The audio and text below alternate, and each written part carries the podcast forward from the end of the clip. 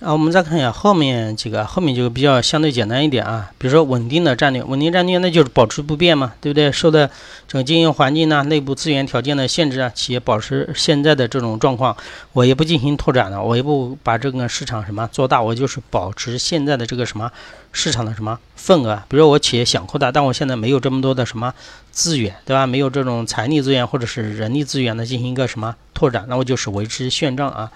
当然，这个稳定的战略下面它又细分了，分了四类啊，四类比较简单。第一个是无变化战略啊，什么无变化战略？不变呢？方向不变，战略规划不变，这就就叫做无变化什么战略啊？我不做多大的什么调整，我不做什么扩展啊，它就叫无变化战略。第二个就是维持什么利润战略啊？就是哎，我现在能维持住现有的利润，利润不降低，对不对？就 OK 了。比如说，在一定的，比如说当整个经济形势不好的情况下，对吧？那我这个企业想生存下去的话，我就能维持利润。维持利润怎么办呢？收入如果不增加的时候，或者收入下降的时候，我就裁员呢，对吧？当然了，这个一般都是注重短期什么效果的，对吧？我刚才所说的，那你要裁员的话，那对你是把成本那个压下来的。但是如果市场一旦复苏呢？对吧？还有你裁员的话，有时候会对你整个企业的口碑也会造成不好的什么影响啊？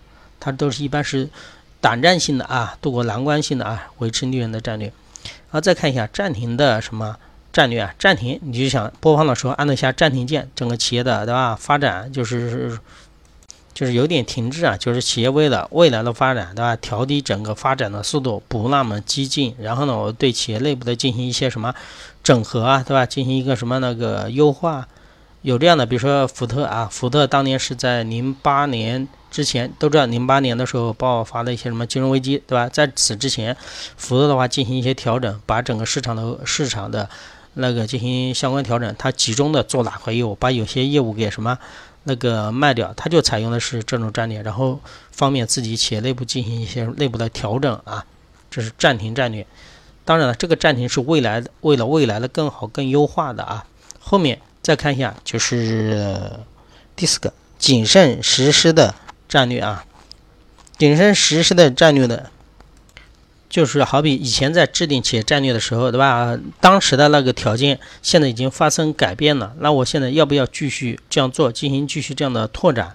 那就要进行一个转变的。比如说我当时啊，要投资建一个新的商城的时候，感觉这块商区会很快的起来，但是现在这个地方的整个政府重新做做到规划，对吧？人口的聚集程度没有那么多的话，那我就要把整个战略的实施进行一个什么？改变对吧？叫谨慎实施啊？为什么谨慎实施啊？因为很多的因素发生了一些重大的什么那个变化啊。当然，当然了你这个变化呢，有的时候也你也没有明确的预测它会对你造成的影响。说白了就是好比你过马路的时候，对吧？我看一看路路边有没有什么车辆，对不对？就是我企业也这样，我谨慎一点了，对不对？我现在我知道外界的因素变了，但是我现在不知道这个因素对于我这个企业来说有多大的什么影响。比如我刚才说的企业那个政府做了整个区域的重新规划以后，但你不知道这个规划对于你整个企业来说会产生什么影影响，那就进行相应的一些什么调整呢？啊，叫谨慎实施战略啊。好，好，这是企业稳定战略下面的四个那个具体的啊。